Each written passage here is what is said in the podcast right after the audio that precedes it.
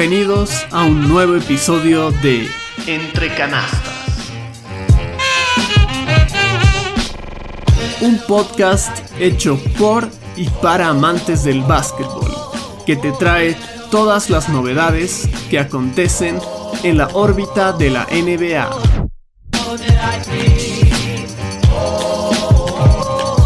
Soy Emilio Mendoza y así arrancamos.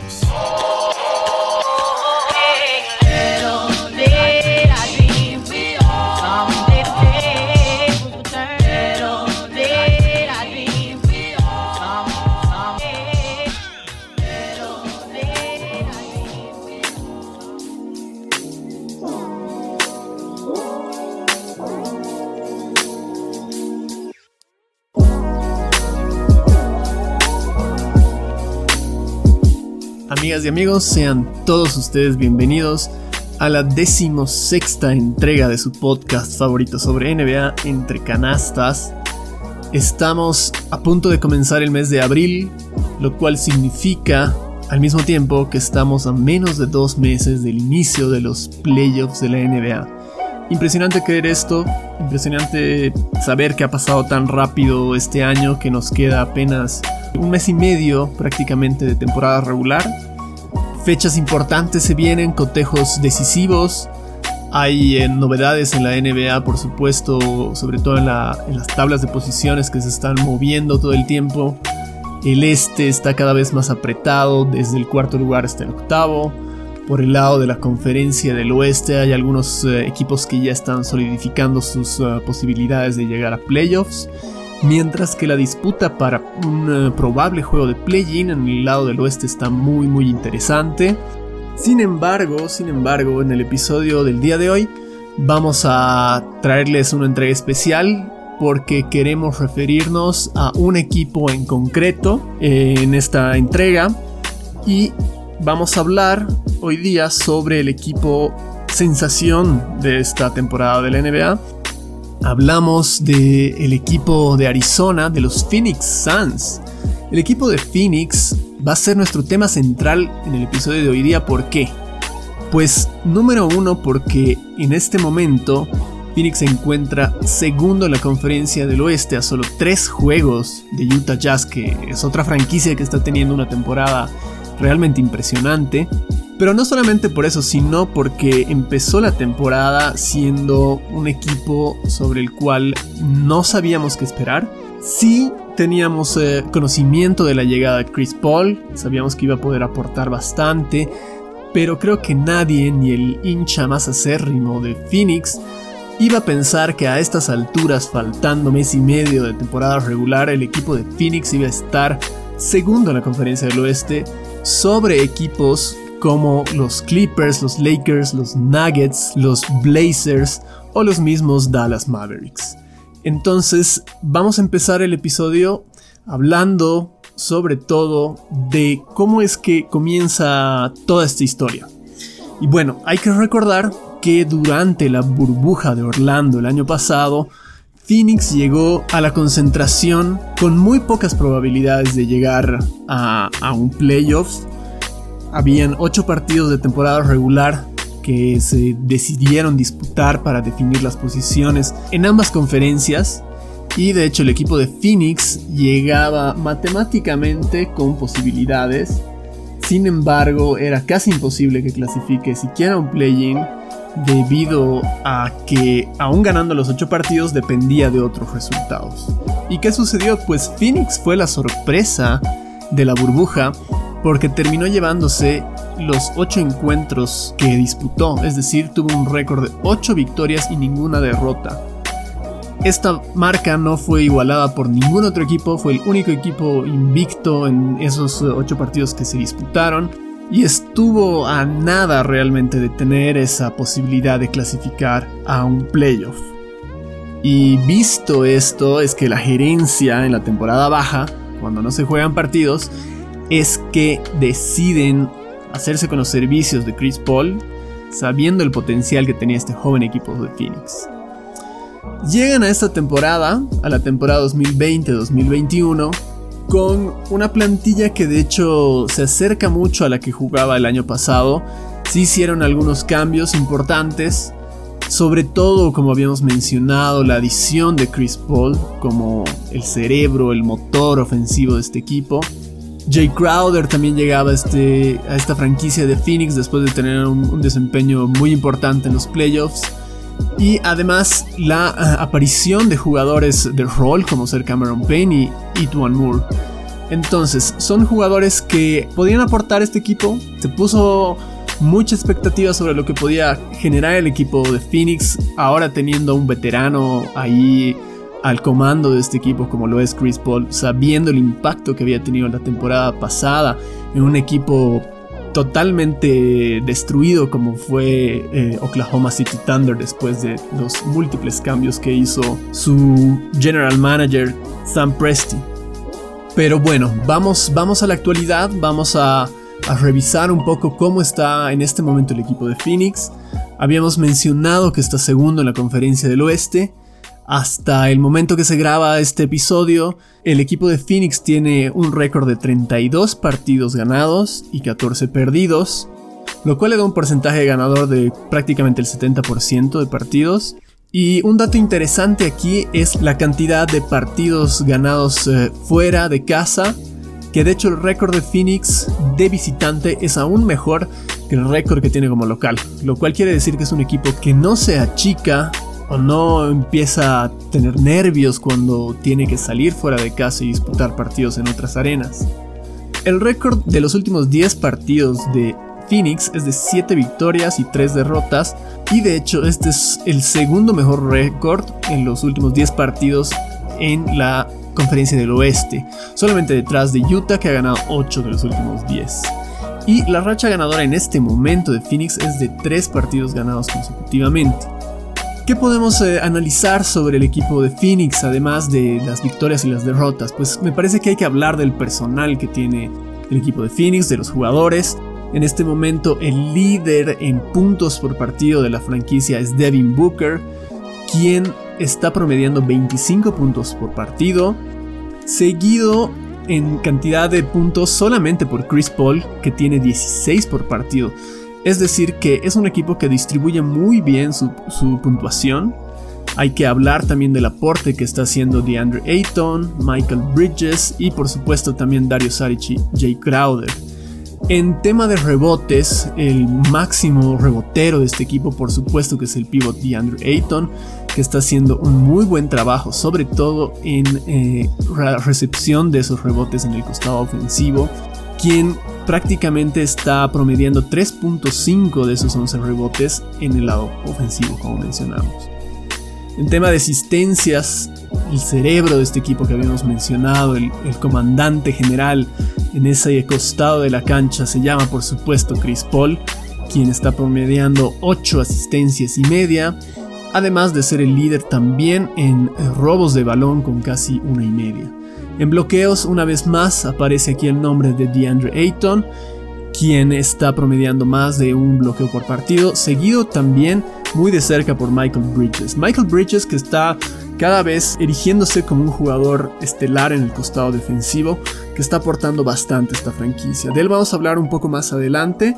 Sin embargo, hay que hablar ahora también de la rotación que, tiene el equipo de Phoenix. Hablemos de, de su cuadro titular, que está protagonizado por los siguientes jugadores. El equipo de Phoenix generalmente lleva este quinteto inicial. Chris Paul como jugador base de este quinteto, Devin Booker en, en la posición 2 y Michael Bridges en la posición 3. Como ala pivot aparece Jay Crowder y como pivot pues DeAndre Ayton. No solamente es llamativo este personal inicial con el cual el coach Monty Williams generalmente decide iniciar los partidos, sino que también hay que mencionar algunos jugadores que vienen desde la banca y están aportando bastante. Ese segundo cuadro está normalmente conformado por Cameron Payne, Tori Craig, Abdel Nader o Langston Galloway. Aparece también Cameron Johnson y Dario Saric. Hay que mencionar también que en la rotación ha estado jugando un poco menos esta temporada Frank Kaminsky, sin embargo es uno de los mejores eh, tripleros en tema de porcentaje del equipo de Phoenix. nos enfoquemos ahora en hablar un poco sobre el impacto que ha tenido Chris Paul en este equipo. Sin duda ha sido el fichaje más importante de los Suns para esta nueva temporada. La colaboración que ha tenido con sus jugadores es importante, no solamente el hecho de llegar y tratar de ser el base armador principal del equipo, sino el impacto que genera alrededor de este equipo es realmente impresionante. Este efecto de CP3 hay que, hay que analizarlo desde distintas aristas. Para empezar hay que mencionar que Chris Paul es sin duda uno de los mejores jugadores cuando se trata de controlar el tempo del partido, el ritmo del partido. Y pues, ¿qué implica esto? Que Chris Paul sabe muy bien a la velocidad que es capaz de jugar y hacer jugar también a su equipo. Veíamos, por ejemplo, el año pasado a un Chris Paul mucho más acelerado, tenía jugadores bastante jóvenes en la franquicia del Thunder y los hacía correr bastante. Este año estamos hablando de un equipo que no es de los más veloces de la liga, pero que sin embargo maneja muy bien el costado ofensivo en tema de eficiencia de, ataque. De hecho, es uno de los eh, equipos que mejor eficiencia ofensiva tiene en este momento. Y de hecho es el cuarto mejor equipo en promedio de tiros de campo, promediando casi un 49%. Eso da mucho, mucho que decir de, sobre todo de Chris Paul, porque es el encargado de controlar, como decíamos, el ritmo ofensivo de este equipo. No nos olvidemos que Phoenix, si bien es un equipo que apenas está decimoprimero en puntos por partido en la liga, sí tiene este porcentaje que habíamos mencionado de, de, lanzamiento muy efectivo, lo cual habla muy bien sobre cómo el equipo de Phoenix elige los disparos que quiere tomar. Al ser el cuarto mejor equipo en promedio de disparos de campo, nos da también a entender que generalmente toman tiros de muy alto porcentaje. Y por supuesto, esto tiene mucho, mucho que ver con el jugador que está promediando casi 9 asistencias por partido, que es Chris Paul. Y si vamos a hablar de asistencias y si vamos a hablar de Chris Paul, pues hay que mencionar que estamos hablando de uno de los mejores 6 asistidores en la historia de la NBA. De hecho, ha superado ya la marca de las 10.000 asistencias hace poco y se está acercando muy lentamente a, Magic Johnson, quien está quinto en esa lista histórica de máximos asistidores. Nada raro que termine entre los primeros tres, de hecho, porque no le separan más de 300 asistencias con Steve Nash que en este momento se encuentra tercero en esa lista histórica. Y Chris Paul que está a punto de cumplir 36 años en el mes de mayo. Es eh, un jugador que ha estado sirviendo a sus franquicias de turno de una manera espectacular y de hecho viene jugando a un altísimo nivel.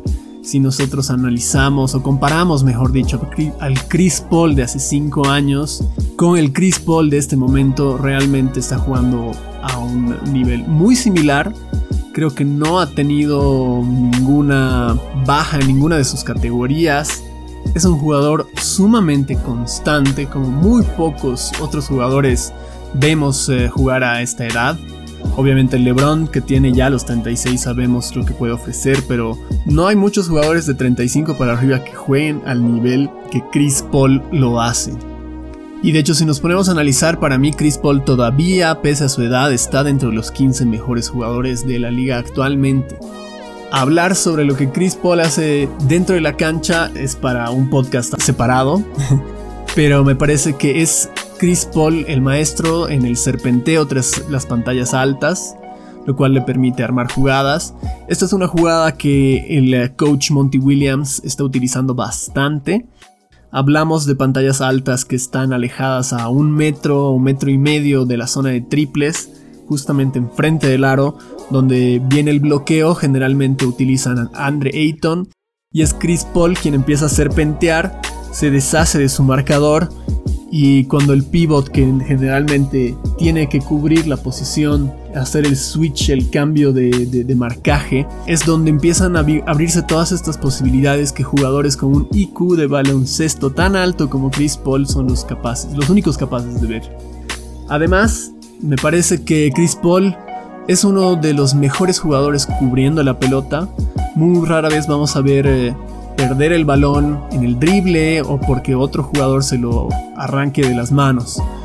Esto también tiene que ver con la versatilidad que tiene Chris Paul. No solamente es un jugador capaz en el sentido mental, sino que el manejo de balón que tiene también está muy infravalorado.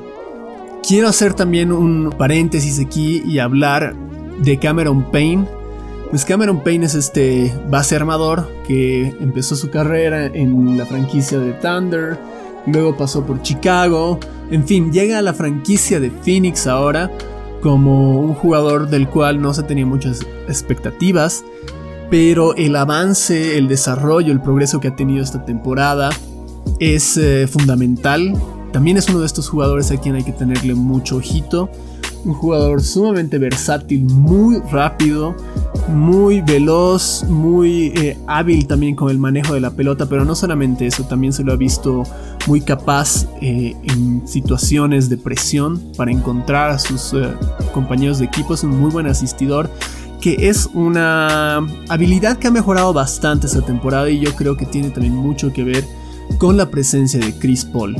estamos hablando entonces también de que Chris Paul tiene ese impacto en su círculo alrededor del cual juega. Es capaz de ser un mentor para jugadores eh, jóvenes.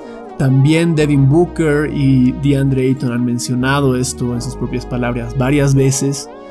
Y creo que se ve reflejado no solamente en las victorias, sino en ese segundo lugar que en este momento tiene Phoenix en la tabla de posiciones del oeste. Habíamos hablado de las pantallas altas que pone DeAndre Ayton, que es una de las jugadas eh, más habituales y preferidas del coach Monty Williams, al menos para iniciar en ataque. Y pues nos toca entonces hablar del espigado pivot de solo 22 años, un jugador muy joven que viene de esa clase de draft en la cual estaban Luka Doncic y Trey Young hablaba hace poco con eh, un par de personas que me mencionaban que Trey Young era muy superior a DeAndre Ayton. Y debatíamos este, este tema porque me parece que DeAndre Ayton, al ser la tercera opción de ataque de un equipo, bueno, una tercera opción en general, digamos, la tercera figura de un equipo, no es una vara comparable, justa, con jugadores como Trey Young o Luka Doncic incluso. Luka Doncic y Trey Young son jugadores que son eh, estelares dentro de sus eh, rotaciones, son quienes generalmente siempre llevan la pelota, pero no nos olvidemos que DeAndre Ayton es eh, un jugador muy versátil también. No todo su impacto además se ve en los números que, que genera en tema de rebotes o puntos o asistencias, sino es uno de los mejores pivots poniendo esta, esta jugada del pick and roll, poniendo el bloqueo para, el desmarque del, compañero de equipo. Y además es un gran, gran pasador. Se lo está viendo mejorar también en este aspecto. Y es un jugador tan joven que tiene todavía mucho, mucho por desarrollar aún. Ayton con apenas 22 años destaca sobre todo por su versatilidad y por su muy buena defensa, diría yo tiene un impacto dentro del juego y se hace sentir, sobre todo en el costado defensivo. Es, eh, como había mencionado, para mí tal vez el jugador más infravalorado del equipo de Phoenix. Ha demostrado ser un defensor muy sólido que no solamente es capaz de, defender a jugadores eh, espigados o altos eh, como algún otro pivot podría hacerlo, sino que al ser tan dinámico, al tener un cuerpo tan ágil y atlético, es también capaz de defender a, prácticamente cualquier posición dentro de la cancha de juego. Habíamos visto en previas emparejamientos, sobre todo contra el equipo de los Pelicans, que DeAndre Ayton era el encargado de defender a Zion Williamson. Y después de, los partidos que jugaron contra los Pelicans, a mí no me queda duda que dentro de todos los jugadores que he visto marcar a Zion Williamson, DeAndre Ayton ha sido el que mejor lo ha conseguido. Eh, no solamente por su fortaleza debajo del tablero, sino por lo que mencionaba hace un momento, por su agilidad, por su capacidad de movimiento de pies en defensa y no por nada está ahí promediando más de un bloqueo por partido, lo cual no es poco para un jugador tan joven como lo es eh, DeAndre Ayton, aportando mucho también a esta franquicia de, los Suns. Toca hablar sin duda del máximo anotador de este equipo, el All-Star Devin Booker, jugador de 24 años. ¿Qué se puede decir de Booker? El aporte que hace este equipo de, los Suns es, impresionante. Es uno de estos jugadores que sale una vez cada 20 años. ¿Por qué lo digo? Porque es capaz de anotar desde cualquier punto de la duela. Booker es también uno de los mejores jugadores o uno de mis jugadores favoritos para ver sin el balón. Por momentos me hace mucho recuerdo a Reggie Miller por la capacidad de serpentear entre cortinas que le pone el equipo. Y como había mencionado, es, es totalmente consistente anotando desde el punto que tú digas de, de la cancha. Es además, además uno de los mejores tiradores a media distancia actualmente en la NBA, que es un recurso que muy pocos equipos lo utilizan y sin embargo Phoenix está dando el privilegio de utilizar bastante el tiro a media distancia, sobre todo teniendo el personal que tiene. Devin Booker debe estar promediando más del 60% de tiros de media distancia. Y Chris Paul también es un jugador sumamente letal desde media distancia. Entonces teniendo a dos de tus estrellas más grandes, siendo capaces de notar consistentemente ese tiro, pues por supuesto que tienes que tomarlo, sobre todo en una liga que se ocupa más de defender ahora la zona perimetral o la pintura sobre todo, ¿no? Cabe destacar también esta movilidad, la movilidad que tiene Devin Booker, es eh, capaz de deshacerse de marcas muy fácilmente. Al ser también un jugador tan rápido es muy difícil para el defensor seguirle el paso.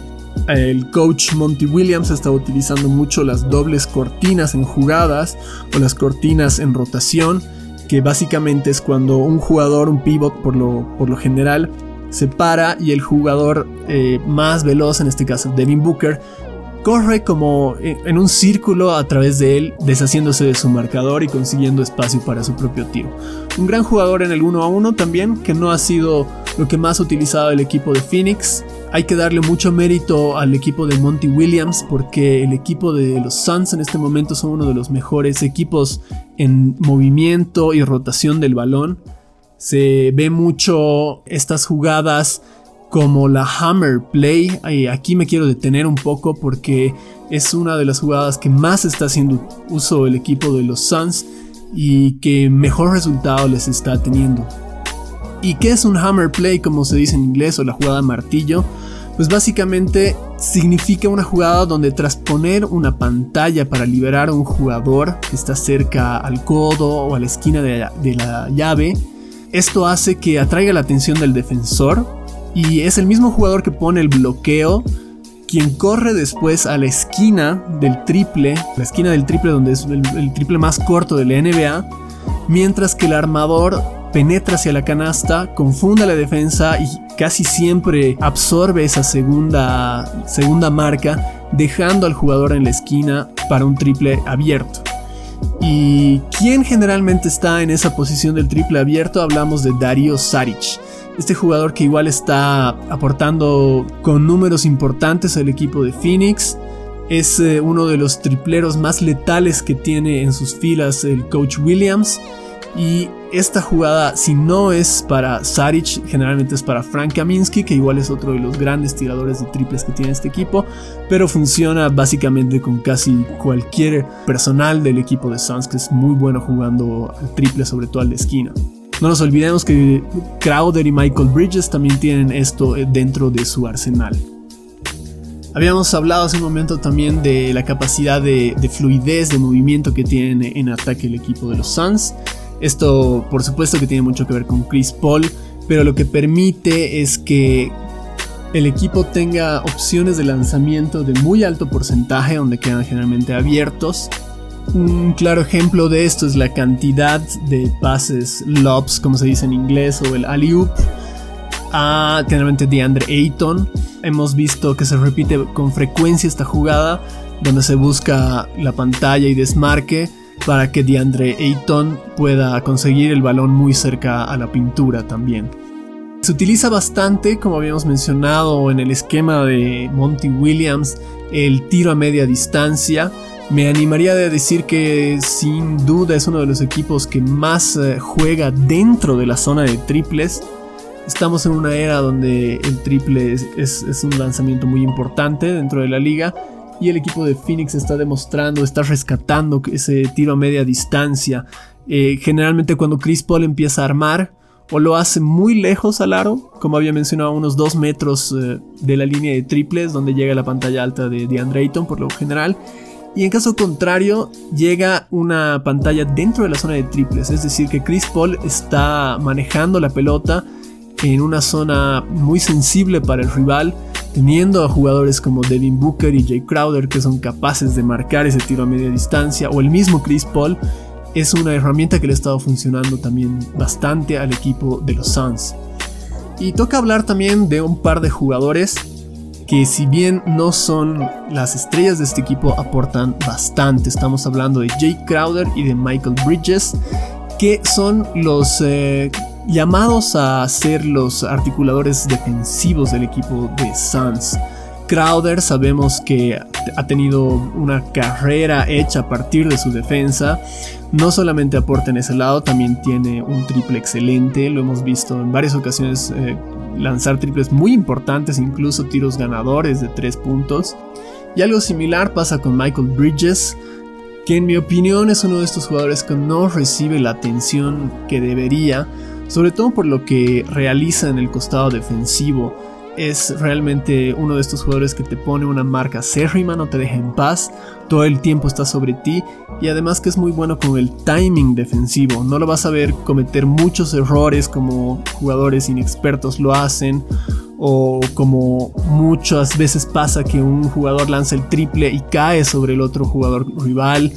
Es decir, Michael Bridges es un jugador que en un par de años podría volverse un defensor de élite dentro de la liga de la NBA.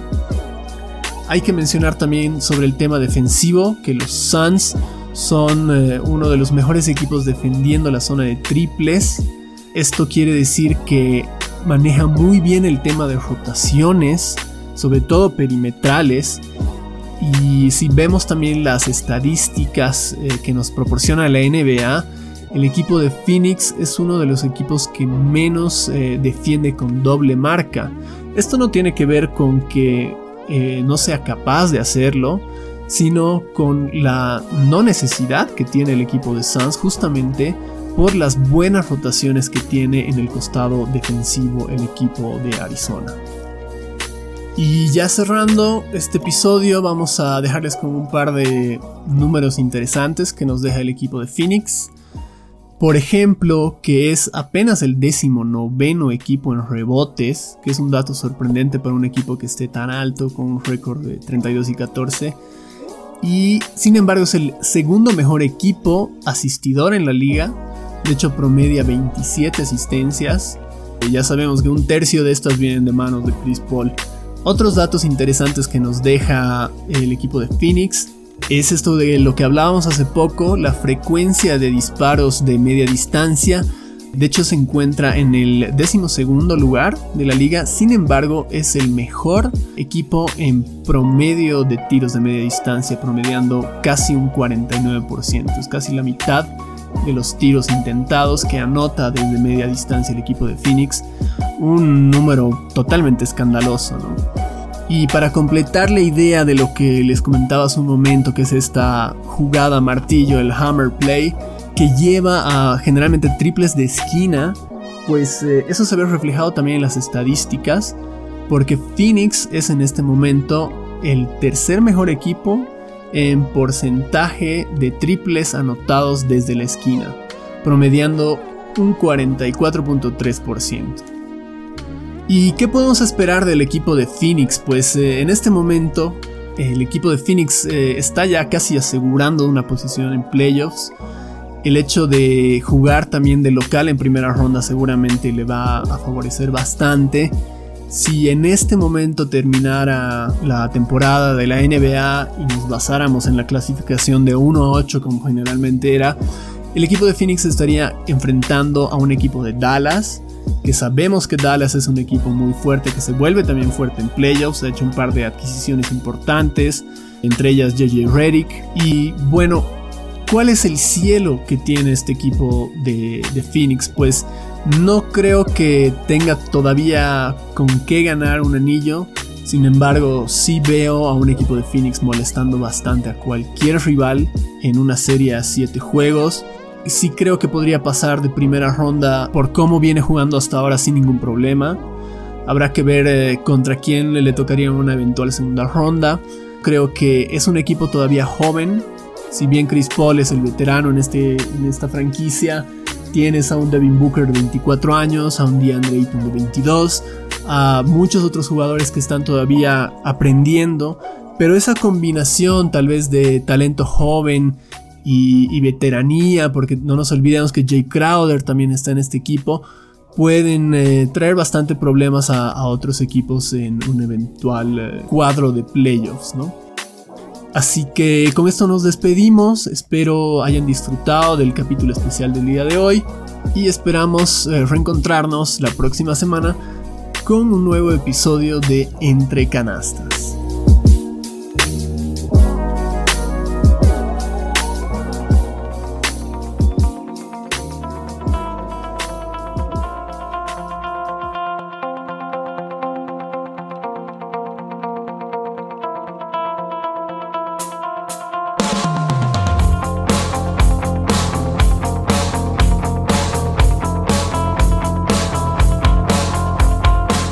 Agradecemos la compañía de cada uno de ustedes durante el episodio de hoy. Si te agradó este podcast, te invitamos a que te suscribas a este canal y nos califiques en la plataforma desde la que nos escuchas. De igual manera, te recordamos que nos puedes seguir en las distintas redes sociales donde iremos publicando la información más destacada de la semana.